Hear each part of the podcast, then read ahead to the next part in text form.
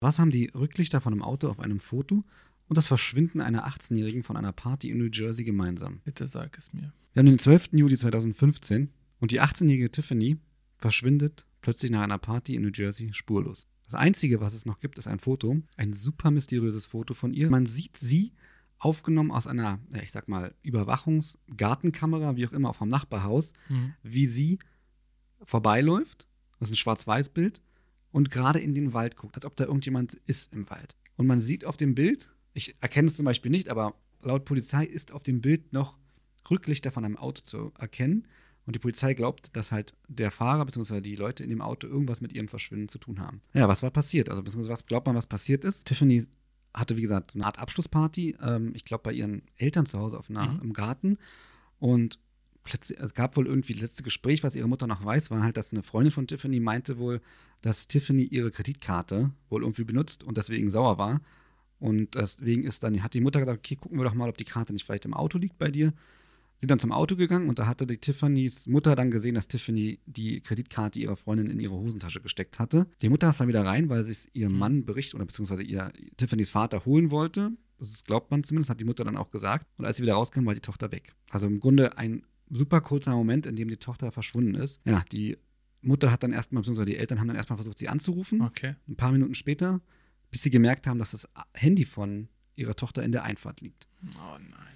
Das war gegen neun, neun, halb zehn, so abends. Ähm, sie haben sich erstmal nichts weiter dabei gedacht und dachten, okay, vielleicht hat sie einfach ihr Handy verloren und sie ist irgendwo hingegangen. Sie war aber, muss man auch dazu sagen, bekleidet. Es war halt warm, deswegen hatte sie wenig an Shorts und einen Top, aber sie war bekleidet. Wie gesagt, die Eltern haben sich erstmal nichts Schlimmes zumindest dabei gedacht. Sie haben dann gegen halb zwölf, nachdem sie immer noch kein Lebenszeichen von ihr bekommen haben und auch natürlich konnten sie sie ja nicht erreichen, ihr Handy hatten sie ja, weil es in der Einfahrt lag, die Polizei informiert äh, und gesagt, ja, dass ihre Tochter vermisst wird und sie nicht wissen, wo sie ist. Da wussten sie allerdings noch nicht, dass schon ein paar Minuten vorher ihre Tochter, so sagt es die Polizei, von einem Zug erfasst wurde, ein paar Kilometer weiter im Wald. Die Leiche von ihrer Tochter im Grunde auf der Gleise lag. Die Polizei hatte sie dann nach einer äh, Suchaktion gefunden und sie sind dann dazu gekommen, beziehungsweise zu dem Schluss gekommen. Warte mal, warte mal. Die Polizei hatte schon den Leichnam gefunden? Nein, sie haben den Leichnam, den haben die noch nicht gefunden. Achso, es ist nur passiert, Es ist schon passiert, genau, Okay. von dem Zug, genau. Und ähm, sie hatten dann aber natürlich dann auch von dem äh, Zugführer die, äh, den Anruf bekommen, dass hier ein Unglück passiert ist. Achso, aber man wusste nicht, wer das ist. Vor, genau, man wusste erstmal nicht, genau, man okay. wusste erstmal nicht, wer es ist. Okay, Ähm, okay, okay, okay. Aber es stellte sich dann relativ schnell raus, wer es ist. Und ähm, ja, die Polizei ging dann relativ schnell tatsächlich davon aus, dass es ein Selbstmord war, was für die Eltern und auch für die Privatermittler, die die Eltern dann engagiert hatten, um rauszufinden, was wirklich passiert ist, Mhm.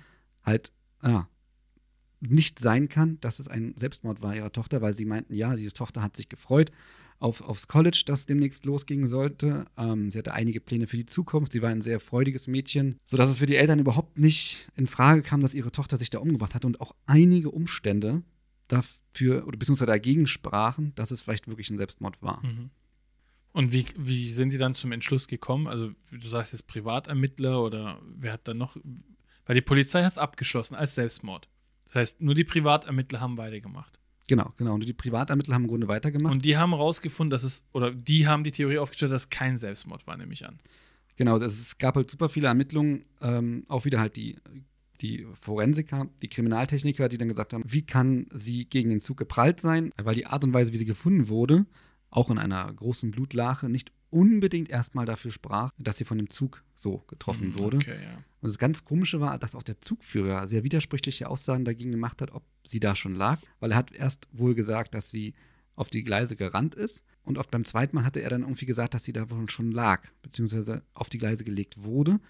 Und dann hat man halt nachgestellt, wie weit kann das Licht von dem Zug überhaupt leuchten? Kann der Zugfahrer äh, bei dieser Geschwindigkeit überhaupt das so mitkriegen, ob jemand hingelegt wird, ob sie schon tot war oder nicht? Sie war nackt, sie wurde scheinbar unbekleidet dorthin gelegt. Das war zumindest so der, die Schlussfolgerung von den Privatermittlern. Im Grunde muss man halt auch da sagen, man weiß bis heute nicht, was passiert ist. Also das Krasse ist auch, dass wohl die Familienmitglieder, also der Onkel und ich glaube der Bruder von ihr oder zumindest auf jeden Fall der Onkel, ein paar Tage später an dieser Unglücksstelle halt langgelaufen sind und noch einige Sachen von ihr gefunden haben. Da sieht man auch, wie in dem Fall die Schlampig die Polizei gearbeitet hat. Mhm. Wie gesagt, Privatermittler kamen zu dem Schluss, hier muss ein Verbrechen stattgefunden haben. Und Hat die Polizei das wieder aufgenommen?